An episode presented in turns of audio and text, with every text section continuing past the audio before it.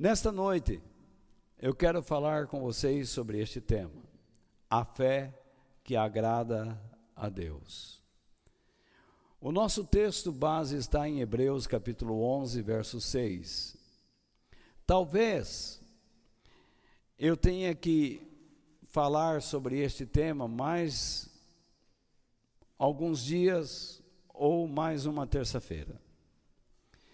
O Fausto, na semana passada, compartilhou com vocês um pensamento maravilhoso, uma instrução maravilhosa sobre o justo vivendo pela fé. E hoje eu quero falar sobre Hebreus 11:6. E aqui eu coloco primeiramente na versão antiga, mais antiga das escrituras, que é a João Ferreira de Almeida, revista e atualizada. E depois nós vamos ler o mesmo texto na versão que estamos acostumados, na nova tradução da linguagem de hoje. E eu vou colocar vários textos, porque eu percebi que nós precisamos ler e entender muito bem. E eu peço que você compartilhe, se puder e se quiser, aquilo que será ensinado nesta noite, nesse lugar, para outras pessoas, porque este é um assunto um tanto confuso hoje dentro das igrejas cristãs, infelizmente. Então, vamos ler. Ora, sem fé é impossível agradar a Deus porque é necessário que aquele que se aproxima de Deus creia que Ele existe e que é galardoador dos que o buscam. Quando você lê esse texto, no modo em que ele se apresenta aí, o que é que nós podemos extrair, a grosso modo? A primeira coisa é uma verdade. Sem fé é impossível agradar a Deus. Então, para agradar a Deus, é necessário que eu tenha fé.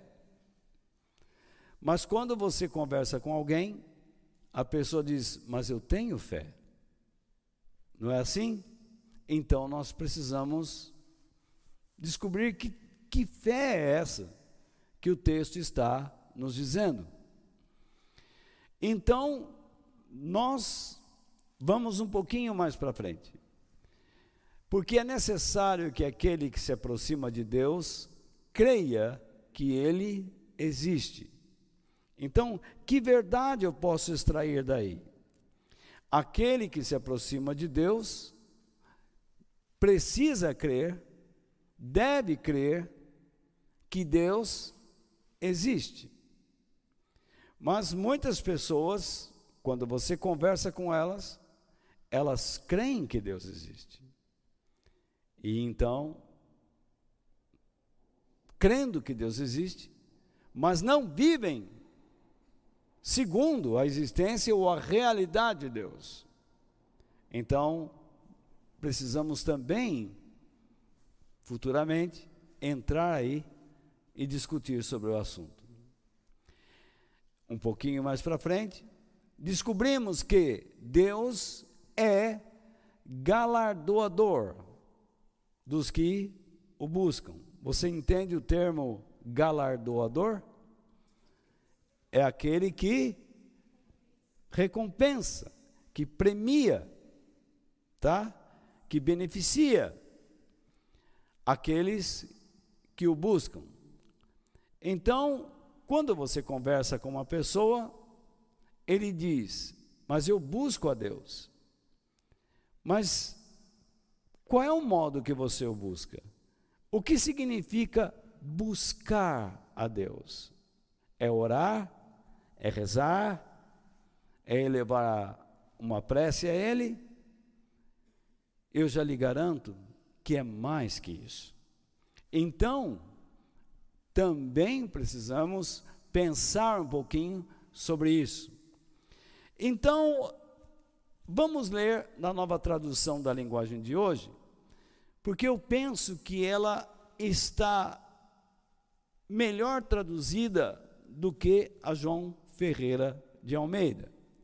E lá diz assim: sem fé, ninguém pode agradar a Deus. Faça uma comparação. Sem fé é impossível agradar a Deus.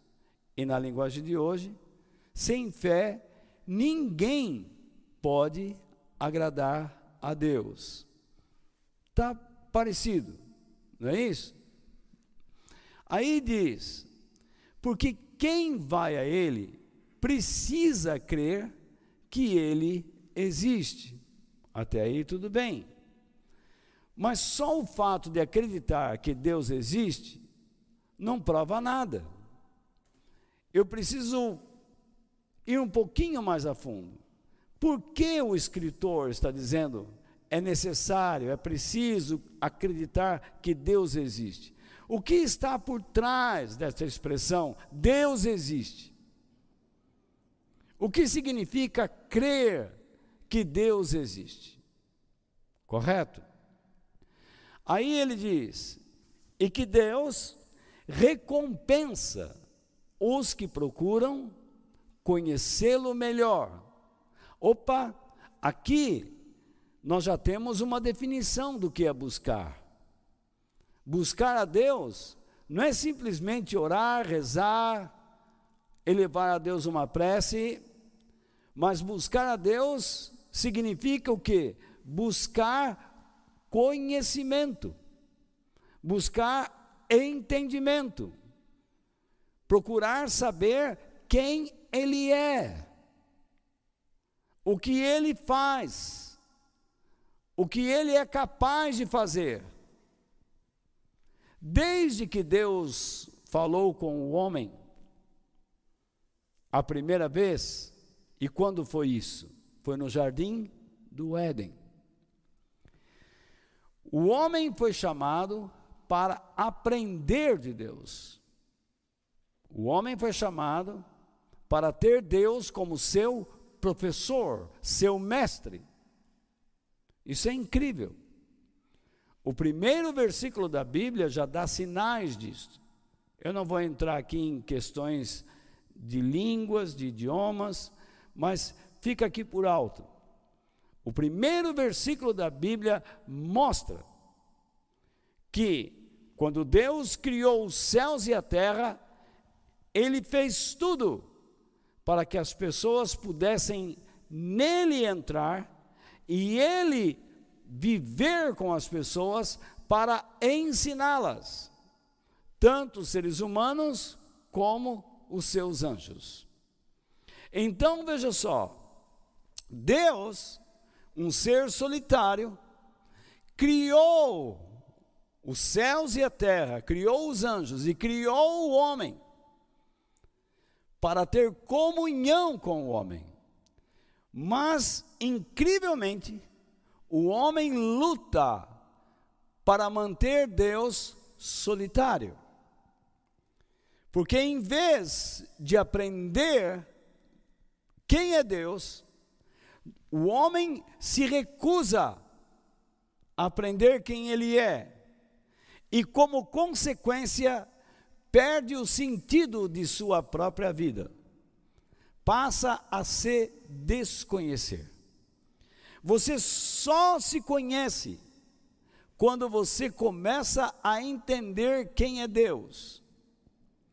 Porque quando você entende Deus, você começa a entender a razão da sua vida. E a sua vida então começa a ser preenchida pelos valores da eternidade. Veja lá. Vamos falar então sobre fé.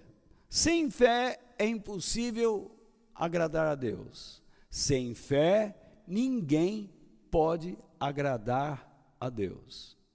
Não importa qual versão você escolha, ambas dizem a mesma coisa aí, com palavras diferentes, mas carregadas, um peso forte.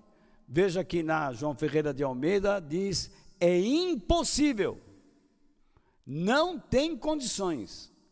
Uma pessoa sem fé, é impossível que ela agrade a Deus. E na nova tradução da linguagem de hoje diz que sem fé ninguém não adianta não adianta chorar. Ninguém pode agradar a Deus. Então, o fato de uma pessoa estar na igreja, ter uma Bíblia, orar, significa que ela tem fé? Tem. E é isso que nós precisamos desvendar. Vamos lá. Você tem fé. Na verdade, todo ser humano tem fé. Todo ser humano é capaz de exprimir sua fé. Só que eu estou falando da fé em Deus. Lógico, nós estamos aqui reunidos em nome dEle. E eu estou falando da fé em Deus. Entretanto, todos os seres humanos têm fé, mas nem todos têm uma fé que agrada a Deus. É isso que nós acabamos de ler, ou não foi? Então, a primeira coisa que você tem que ter em mente: todos os homens têm fé, todos os homens exprimem fé, mas nem todos os homens têm uma fé que agrada a Deus. E nós precisamos descobrir qual é essa tal fé que agrada a Deus. Então vamos para os nossos textos. No entanto, a fé não é um dom dado por Deus, ou seja, um presente divino, porque a palavra dom significa presente. Não significa um presente divino ao ser humano. Mas a fé, ela é o que? Um fruto. É algo que nasce quando cremos e obedecemos ao que conhecemos tanto sobre Deus como da sua palavra e permitirmos sermos governados pelo seu espírito, a fim de sermos dedicados a ele. Então, Jesus ele rogaria por nós e enviaria o Espírito Santo para habitar na vida de seus seguidores. E o Espírito de Deus ensinaria estas pessoas e os faria lembrar de tudo que Jesus havia ensinado.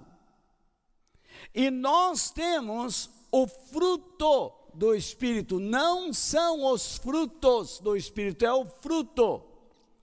De modo que tudo aquilo que está registrado em Gálatas 5, 22 ao 23, e eu vou, avanço um pouquinho no contexto até o versículo 25.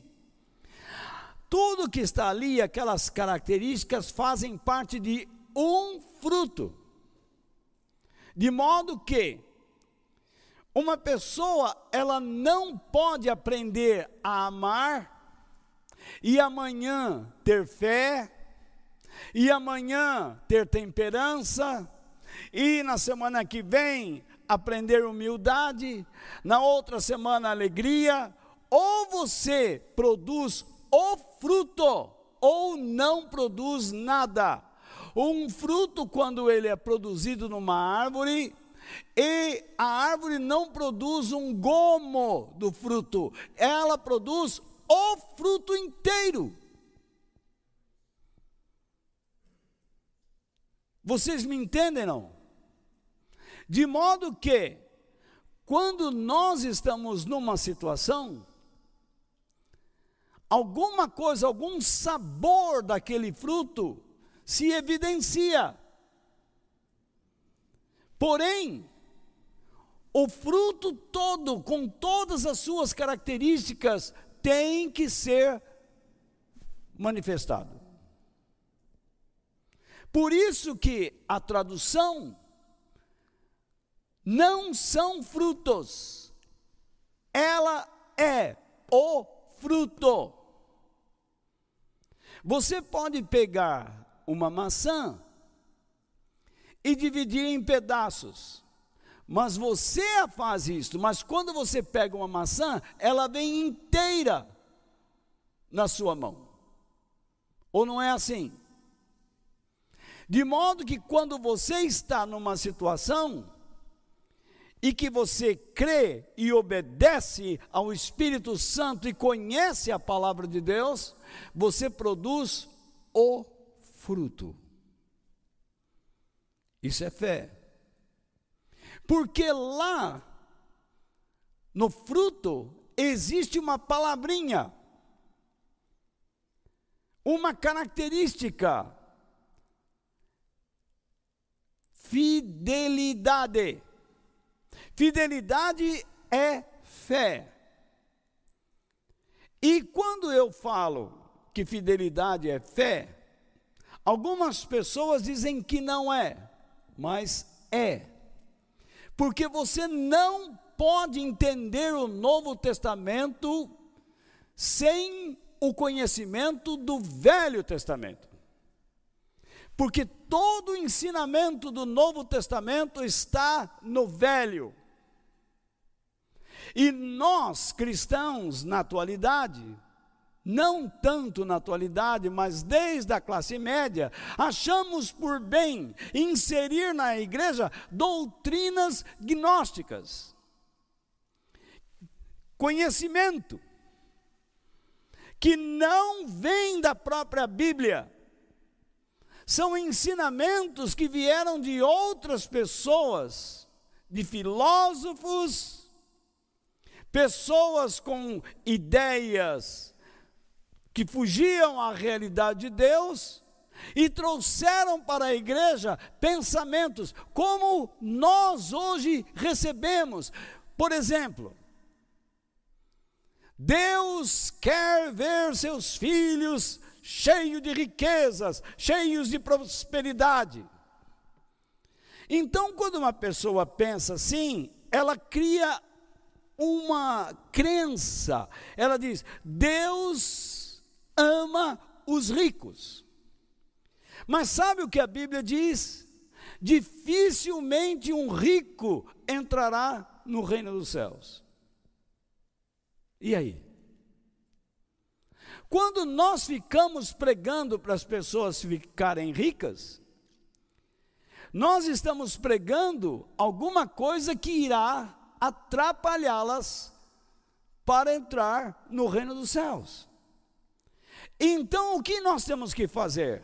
Voltarmos à cultura e ensinar essas pessoas a serem humildes. Porque se elas forem humildes e generosas, submissas, obedientes a Deus e generosas, a riqueza não lhes fará dano algum. Elas serão pessoas abençoadas e abençoarão outras pessoas. Da mesma coisa é o pobre. A igreja gastou anos, séculos ensinando as pessoas que Deus ama os humildes. Mas nunca explicou que humilde não é sinal de pobreza. Humildade é sinal de pobreza espiritual e moral. Algumas pessoas não participam de coisas maiores porque elas não são humildes. Elas são humildes na concepção da sociedade por não terem nada, mas são arrogantes diante de Deus a ponto de não reconhecer que são pecadoras, que pecam e que precisam se arrepender, que precisam mudar. Não sei se vocês me entendem. Bom, depois de uma terça-feira braba, vocês comparecem aqui para ouvir um camarada ensinar teologia para vocês. E espero que vocês tenham cabeça para poder escutar e guardar alguma coisa. Mas veja lá, continuando então. Portanto, a fé que agrada a Deus se processa do seguinte modo. Então vamos lá, desde o início. No início de tudo, Deus vem a você e oferece as suas instruções, para que por meio da sua graça, a sua caminhada com Cristo comece. Ali eu coloco dois textos bíblicos. Em Efésios capítulo 2, versículo 8, está escrito o quê? Quem se lembra? Vou esperar até amanhã.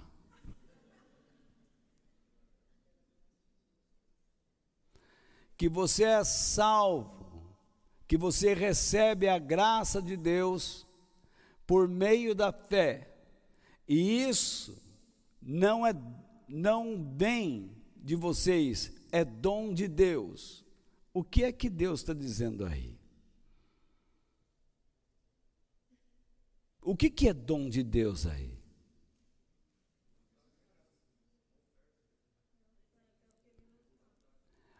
Dom de Deus aí não é a fé. Porque todo mundo tem fé. Mas nem todos têm uma fé que agrada a Deus. Então Deus escolheu um que deu para esse um uma fé que agrada a ele e a outro uma fé que não agrada. Então nós precisamos resolver esse, esse trem. Nós precisamos engatar os vagões aí fazer o trem andar no trilho. Porque alguma coisa está errada. E o texto de João, capítulo 6, versículos 44 e 45, eu vou colocar aqui na tela e explicar para vocês, para mostrar que não se entende o velho, o Novo Testamento sem o velho. Porque o que Paulo está falando lá em Efésios tem como base o que está escrito lá no livro dos profetas e que foi pregado por Jesus. Por meio da fé você recebeu a graça divina em Cristo. Então vejamos. Em João capítulo 6, versículos 44 e 45 está escrito o seguinte: Só poderão vir a mim aqueles que forem trazidos pelo Pai. O que eu aprendo então? Que ninguém consegue ir a Jesus se não for levado por Deus. Então, o primeiro agente na nossa salvação é Deus. Porém, nós não estamos nesse momento numa condição tão passiva assim, porque Deus não nos pegou pelas orelhas, nem pela gola da camisa, nem pelos cotovelos, nem nos empurrões ou chutões e nos conduziu a Cristo.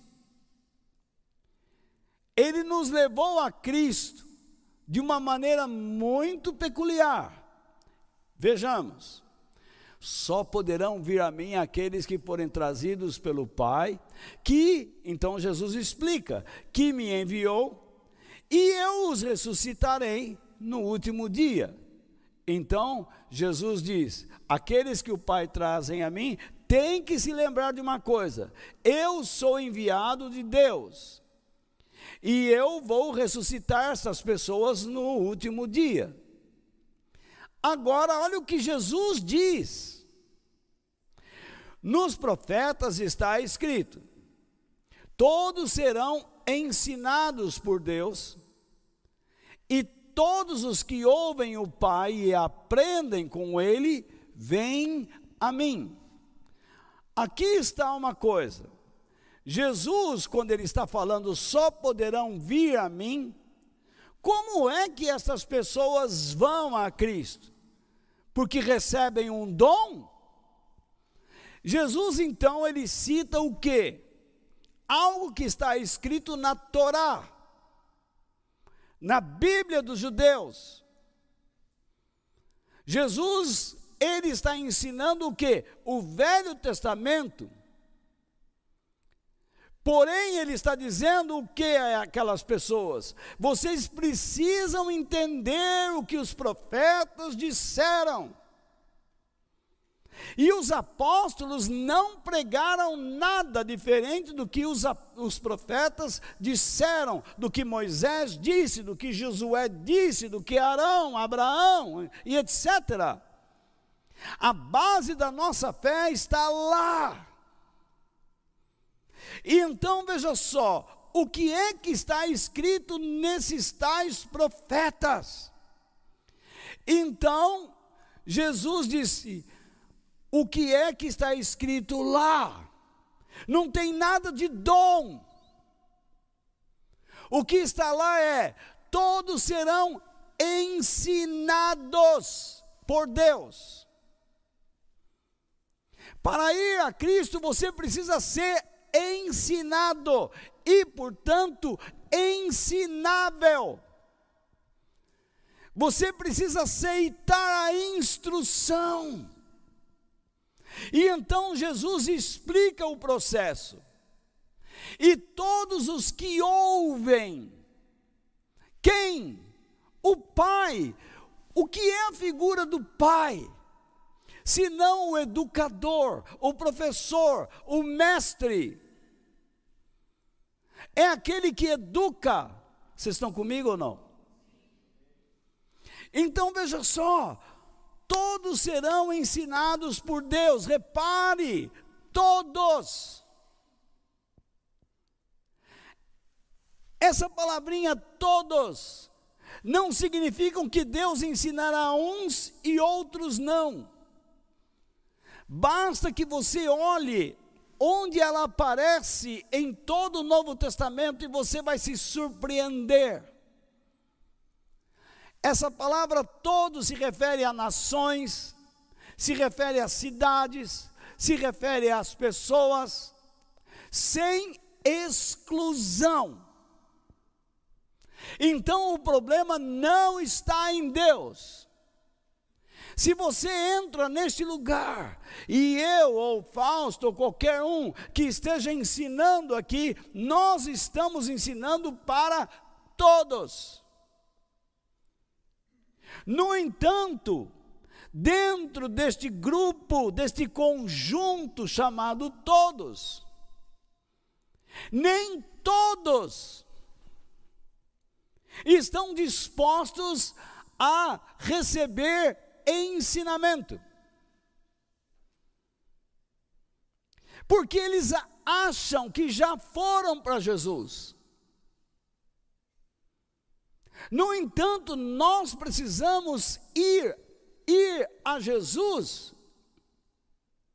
continuamente. Porque em cada situação de nossas vidas, a Bíblia nos apresenta princípios de conduta que nós precisamos observar. Correto? Então veja lá, todos serão ensinados por Deus. E, novamente, todos os que ouvem, o verbo ouvir, não é simplesmente escutar. Por isso que Jesus não perdeu tempo e disse: Todos os que ouvem o Pai e aprendem com Ele, o resultado é um só: essa pessoa vai a Cristo. Se você não tem intimidade com Cristo, é porque você não ouve nada você não aprende nada. Você está ouvindo suas emoções, ouvindo ideias, ouvindo pessoas erradas, mas a sua fé é uma fé que possivelmente não esteja agradando a Deus. Mas nós vamos aprofundar. Vamos lá. Então você foi a Cristo. Já em Cristo e por meio dele, o que você recebe? O Espírito de Deus. Para que propósito? Para obedecê-lo, expressar tanto a sua obra como o seu caráter. Novamente eu coloco lá duas referências. A primeira de Atos, talvez novidade. A segunda de Gálatas, capítulo 5, já relembramos. A de Atos é quando Pedro estava preso, lembram-se? E a igreja começou a orar. E um anjo entrou onde Pedro estava e disse: Vamos, levanta, vamos sair. E o anjo abriu a cela, tirou os grilhões de Pedro, e ele passou pelos guardas e foi bater na porta. E aí alguém atendeu a porta, em vez de abrir logo, para tirar Pedro da rua, porque essas alturas do campeonato ele era um homem procurado. Foi lá dentro e disse assim: sabe quem está lá fora? Pedro. E então correram lá e abriram, porque a visita de Pedro era, um, era uma resposta de oração. E então Pedro entrou, mas ali houve paz. Todavia, lá no quartel, um rebuliço. Por quê?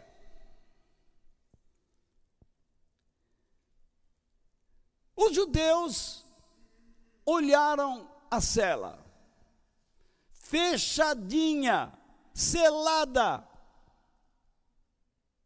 Olharam os guardas, todos estavam lá firmes. Mas cadê o Pedro? Pedro para, Pedro para. O Pedro não estava lá.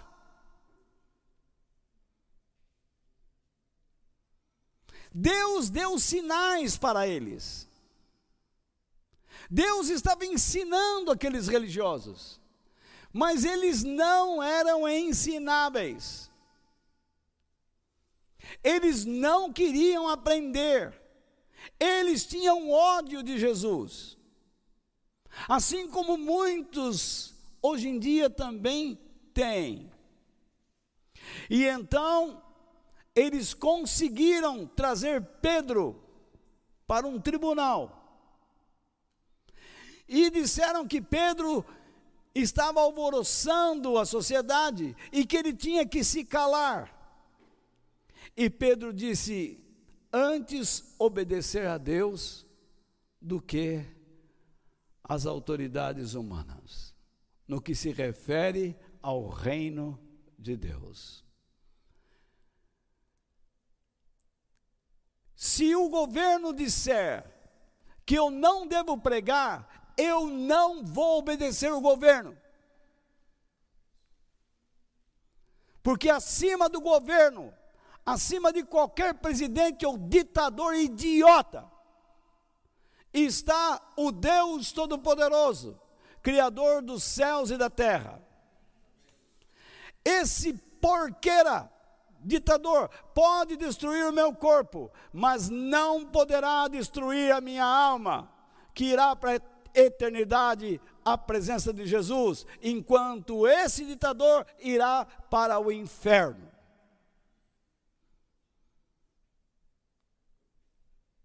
Muito bem. Vamos continuar. Está interessante? Você vê como as pessoas entendem errado. Você não foi a Cristo por causa de um dom. Você foi a Cristo porque foi ensinado a ir. Instruído pelo Espírito Santo. Por isso eu disse alguns dias atrás: o dom é a presença do Espírito na sua vida. E ele então produz alguma coisa a mais, desde que você o obedeça. Então veja lá, portanto, você ouviu sobre a graça divina e passou a caminhar com Cristo. Ao longo da sua vida com Ele, aprenderá. Você estará em constante aprendizado muito sobre Deus e os seus planos eternos.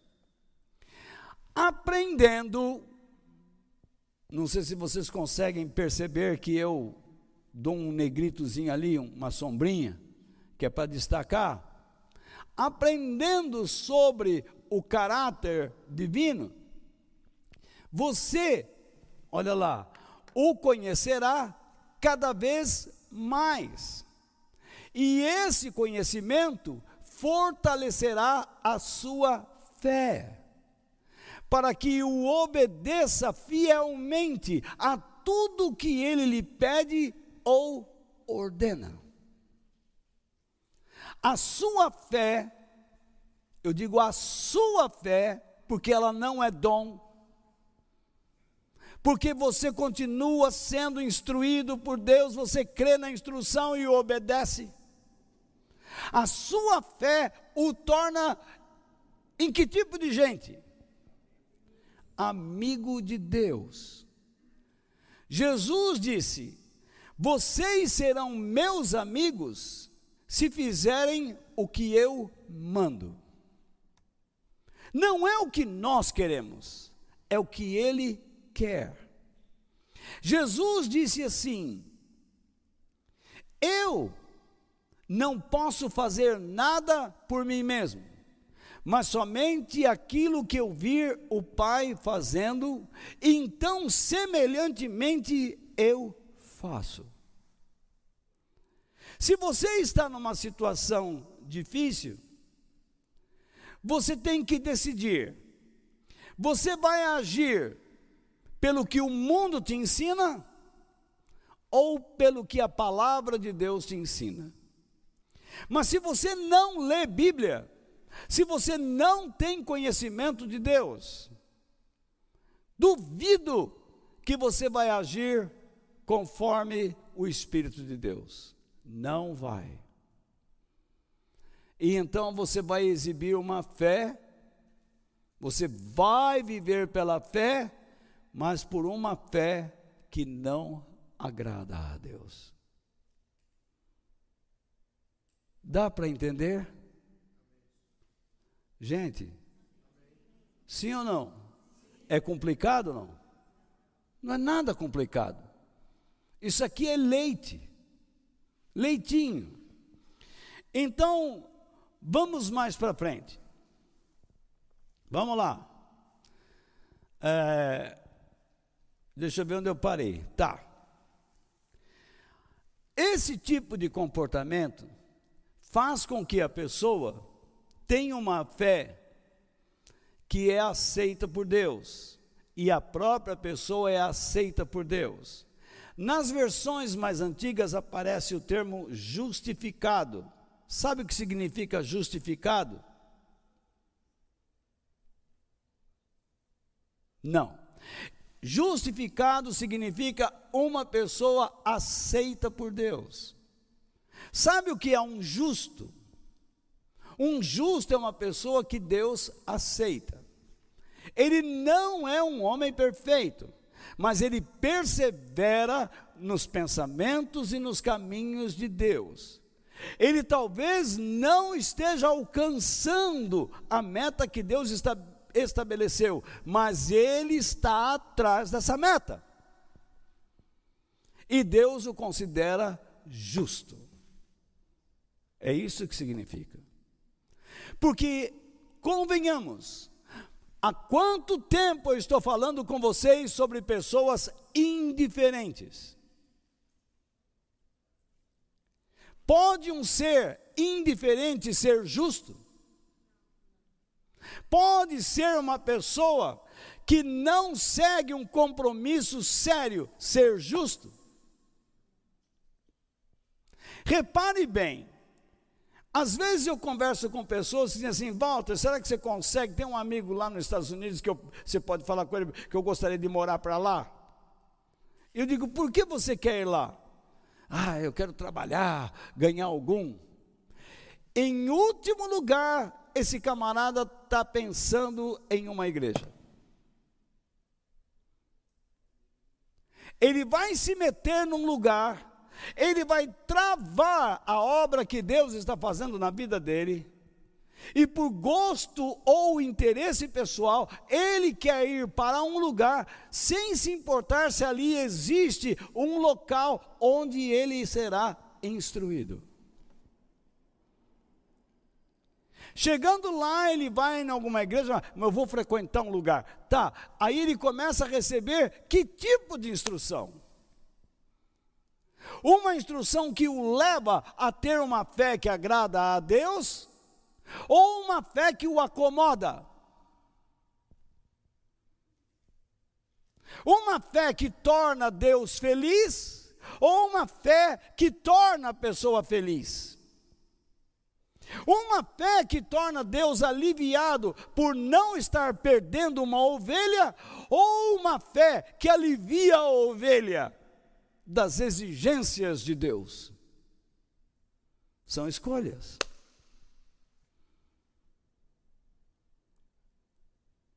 Quem é justo aí? Quem está pensando como um justo aí?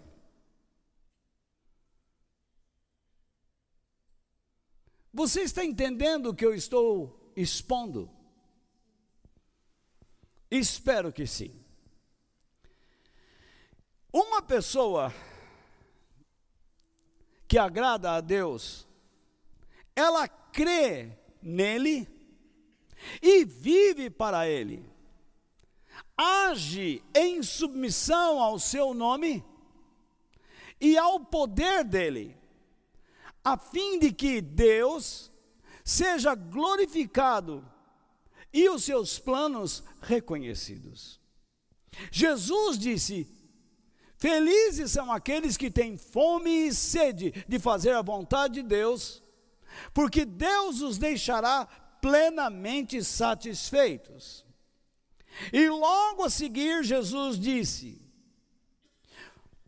manifestem as suas obras diante dos homens, para que eles, vendo aquilo que vocês fazem, glorifiquem o vosso Pai que está no céu. Então não existe fé sem obras. E isso eu vou explicar melhor para vocês, se Deus permitir, futuramente.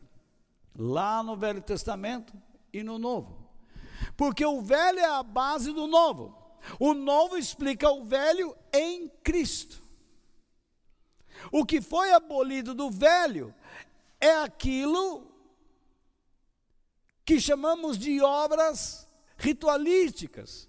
Sábado, matança de animais e outras coisas. Muito bem. Para que nós terminemos hoje, eu preciso dar a vocês três verdades e que nós precisamos entendê-las. Primeiro, a sua fé é uma resposta bíblica à verdade, pois crer na verdade é uma escolha pessoal. Por que verdade? Porque é a instrução de Deus. Quem não se dispõe a ser instruído, não vai ter fé portanto, não conseguirá agradar a Deus. Você pode ouvir o quanto YouTube você quiser. Pode se emocionar com tudo quanto é coisa que está lá. Mas se você mesmo não crescer, você é incapaz de agradar a Deus. Então vamos lá. A fé é algo que você decide fazer e não alguma coisa que você sente vontade de fazer. Dá para entender essa frase ou não? Com sono você consegue entender? Me diga o que você entendeu. Então veja bem, a fé é algo que você decide fazer pelo que você ouviu e compreendeu. E não é simplesmente uma vontade impulsiva, uma coisa que você. Eu acho que eu tenho que fazer. Não é isso. Isso não é fé. Acreditar na verdade não torna a sua fé verdadeira. Poxa, Walter, eu acredito na palavra de Deus. E daí? O diabo crê em Deus e treme. E ele é o diabo. Mas a sua obediência a ela, a ela quem? A verdade. É que torna a sua fé verdadeira. O fato de você acreditar na Bíblia não significa nada. Mas, quando você obedece o que a Bíblia lhe pede, você expressa fé. Então, a fé não distorce a verdade para criar uma nova realidade espiritual ou emocional. Mas ela responde à realidade da presença de Deus e das suas instruções independente das situações e dos nossos sentimentos. Vamos entender isso. A fé não é aquela coisa que as pessoas dizem. Estou sentindo, estou sentindo. Tem gente que quando vai orar, não, não se satisfaz com a verdade ele precisa criar um calor, ele precisa criar alguns sintomas que o fazem entrar em um estado de ebulição, que ele precisa ferver, ele precisa sentir algum arrepio. Então, se ele sente alguma coisa, ele diz assim: pronto, Agora eu senti a presença de Deus. Sentiu nada, você sentiu é pelo arrepiando. Você criou uma realidade. Isso tudo é loucura. Isso é mentira. Satanás te engana.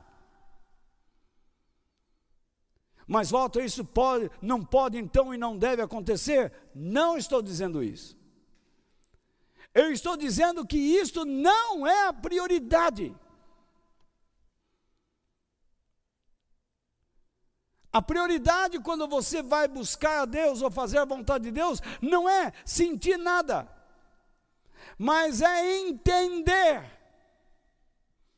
Jesus foi claro: quem ouve e aprende a instrução do Pai, vem a mim. Jesus era chamado de mestre, rabi. Não é assim? Ele era rabi, o mestre. Ele chamava os seus discípulos, os seus. Já falei. Ele chamava seus seguidores de discípulos, alunos. Olha que coisa. Jesus não dizia assim, meus seguidores, toda, ele dizia, meus discípulos meus alunos, meus pupilos. É nesta condição que nós devemos nos colocar. Porque esta é a condição que Deus criou o homem desde o Éden. Quando o homem saiu da sala de aula de Deus, ele perdeu o jardim. E se você sair da sala de aula de Deus, você perde a eternidade. Por quê? Porque a mentira vai entrando devagar em você, sofismas, ideias falsas vão entrando e vão minando você. A desgraça não acontece amanhã, ela vai te corroendo, ela vai minando a sua vida, e quando você abrir os olhos, não tem mais volta. Tudo que eu estou falando aqui é muito sério. Muito bem. Quando você responde, não às suas emoções, mas à realidade da presença de Deus e das suas instruções, você age nas situações independente dos seus sentimentos, você quer fazer a vontade de Deus.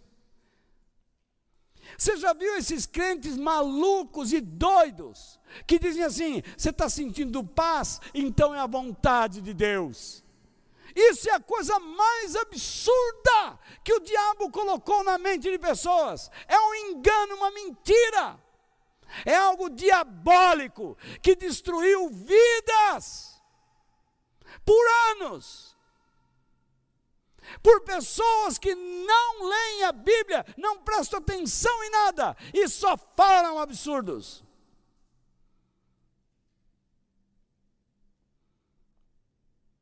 Você não tem que sentir paz, coisa nenhuma.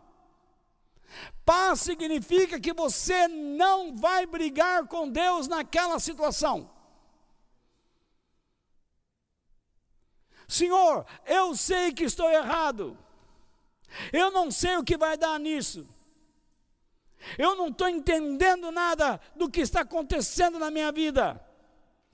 Mas uma coisa eu posso lhe dizer: eu tenho aprendido sobre ti, e o que eu tenho aprendido sobre o Senhor é que o Senhor é capaz disso, disso, disso, disso, disso, disso, disso, disso, disso, disso, disso, disso, disso, disso.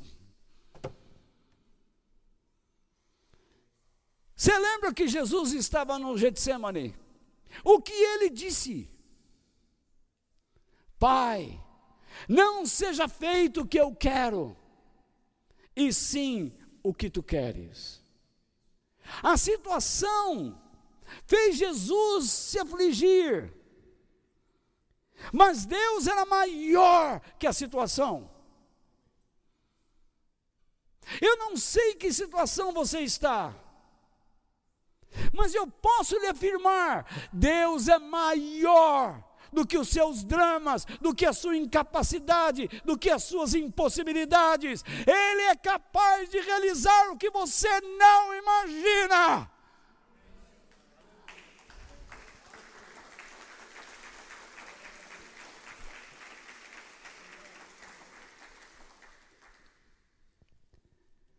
Segunda, a fé responde a algo ou a alguém em quem você acredita. Não é na ideia que você acredita que conta. Vocês querem tirar foto daquela página? Tira. Vou ter que começar a mandar o PowerPoint para vocês aí também de, de PDF, né? Aí, pronto. Não é na ideia que você acredita que conta, mas é no que ou em quem você acredita que conta. É o que eu estava dizendo há pouco. Você pode estar acreditando numa bobagem e não em Deus. Todo mundo acredita em alguma coisa e todo mundo anda pela fé de acordo com o que acredita. Disse o nécio, o ímpio, o incrédulo, no seu coração: não há Deus. E como ele anda? Pela fé no que ele acredita. Ou não é assim? Sim ou não? Por isso, tanto o justo como o injusto andam pela fé. Cadê o dom? Se um cristão não aceita a instrução de Deus, ele é justo ou injusto? Já já a vida dele vai mostrar o quanto ele é injusto. Não se preocupa em ler a Bíblia, não se preocupa em aprender a ler, não se preocupa em meditar.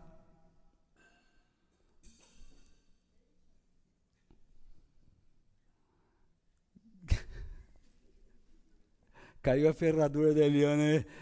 Então, veja bem. veja lá. Então, quando você deixa de meditar na palavra de Deus, quando você deixa de querer aprender, o que vai acontecer? Você não percebe, mas outras ideias começam a entrar em você e começam a te dominar. No mundo cristão atual, existe muita literatura, mas eu digo para você, sem medo de errar, 95% da literatura cristã é lixo. Simplesmente lixo. Ela mais perverte do que realmente firma uma pessoa na fé. Logo no início da minha carreira, eu aprendi que deveria ler biografias de homens de Deus. O único livro que nós tínhamos naquela época era Heróis da Fé. E eu li aquele livro umas 20 vezes. E cada vez que eu li a história daqueles homens, ardia meu coração.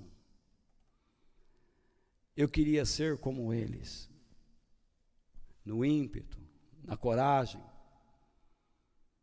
Aquilo me tocava.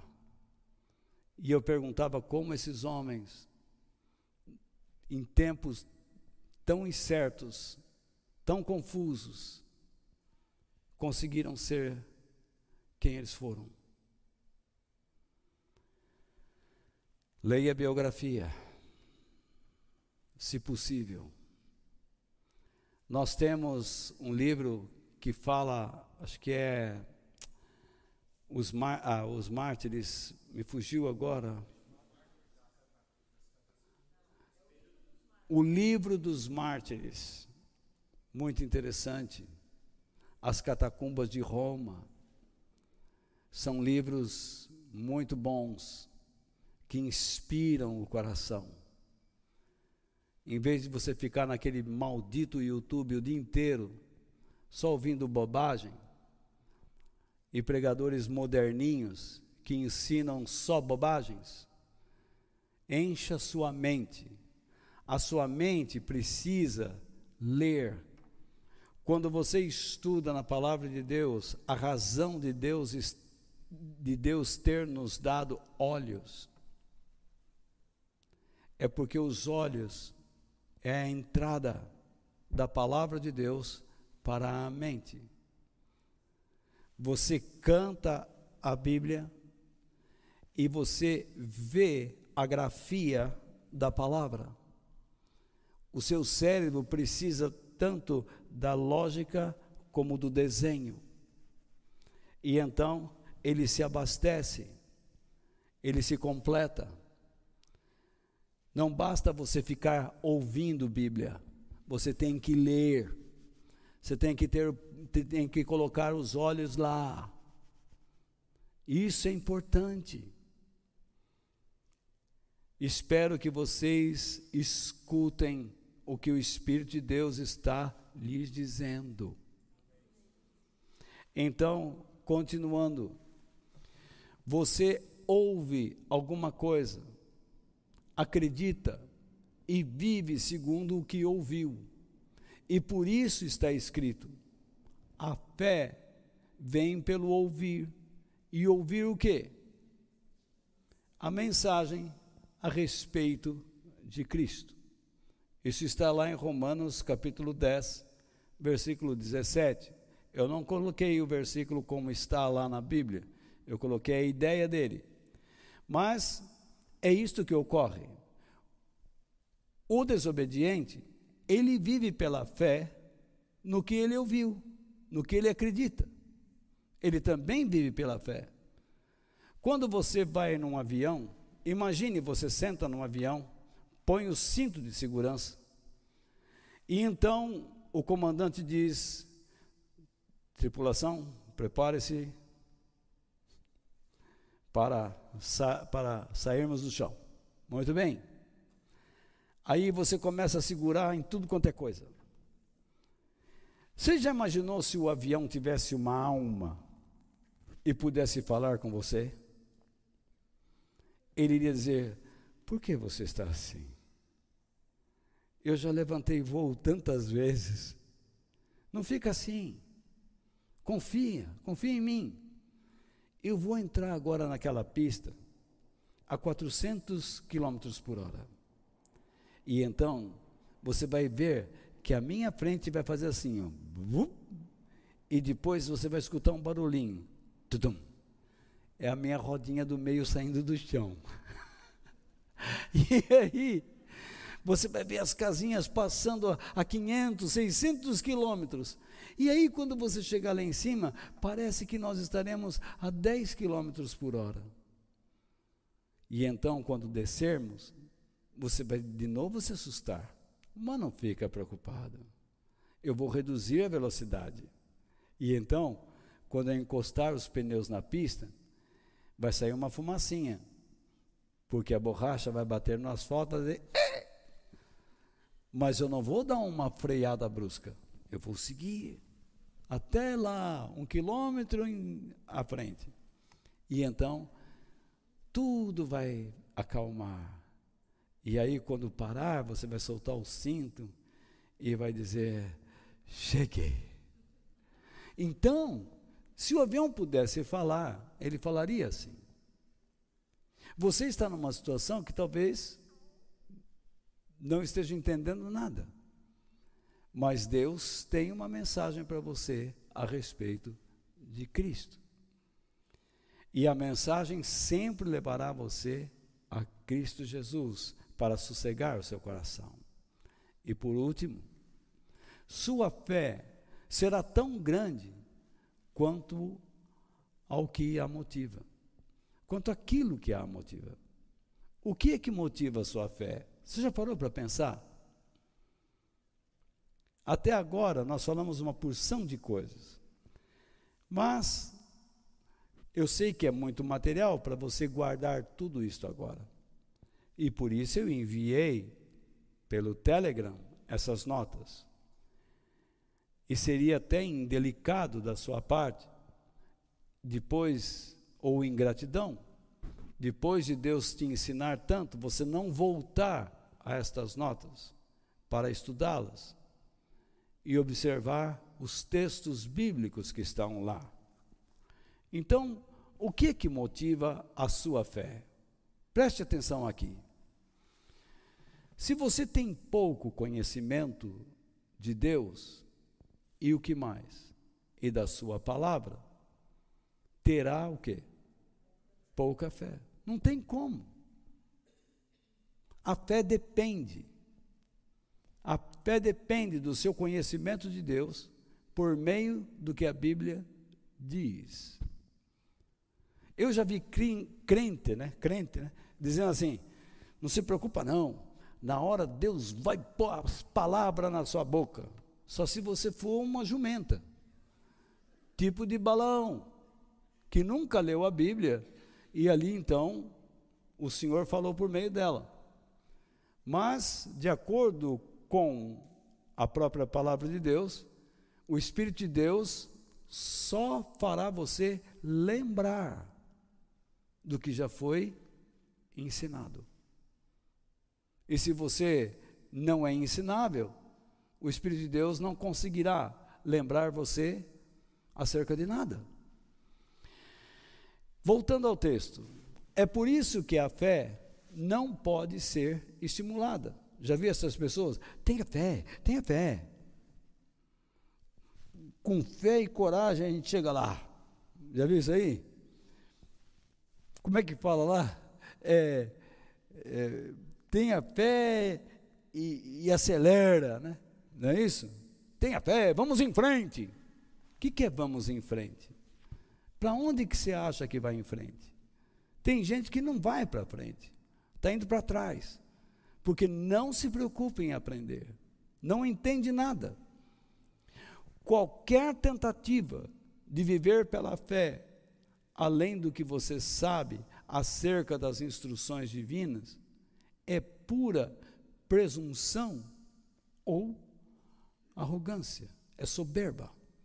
E sabe o que a Bíblia fala sobre a soberba? Que a soberba precede a queda. E o orgulho, a altivez de espírito, precede o quê? A ruína. Por isso que eu digo, pessoas que não se preocupam em exercitar seus olhos para ler, terão problemas. Não se habitue apenas a ouvir, você precisa ler. Por isso Deus te deu olhos. Não é só para olhar praia, televisão, Netflix. Ficar na Netflix lá o tempo todo, ou então no Prime, ou no TikTok. Deus te deu olhos para ler a sua palavra. Eu estava dizendo para uma pessoa agora há pouco, todos os dias eu lembro deste texto. Senhor, desvenda os meus olhos para que eu possa contemplar as maravilhas da tua lei. Salmo 119, versículo 18. Eu não entro na Bíblia sem orar, sem pensar no que o salmista disse. Senhor, desnuda, é isso que quer dizer. Tire as vendas, tire as roupas dos meus olhos, para que nada impeça de eu poder descobrir as maravilhas que estão em segredo na tua palavra, nas tuas instruções.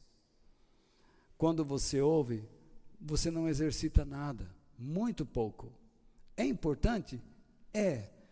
Mas se você não exercitar seus olhos, eles vão ficar cegos e o seu cérebro não vai receber nada. Agora, o que você vai fazer depois daqui? Aí é que está. Então, se você acredita apenas, eu não falei outro partinho aqui embaixo, né? Falei sim.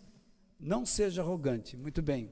Se você acredita apenas no que sente, será conduzido pela vida, né?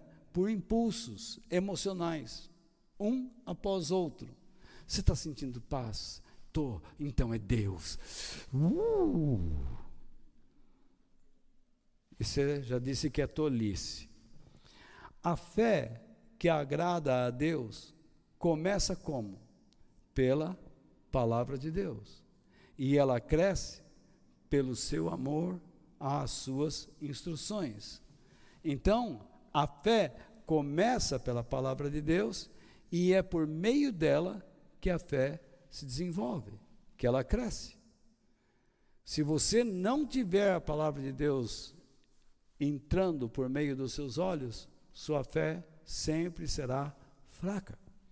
Acreditando que os seus ensinamentos são verdadeiros, você então decide o quê?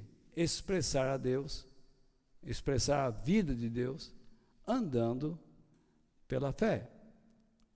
E os seus sentimentos, pensamentos, palavras e ações naquela turbulência vão se ajustando aos poucos aos pensamentos e aos caminhos elevados de Deus.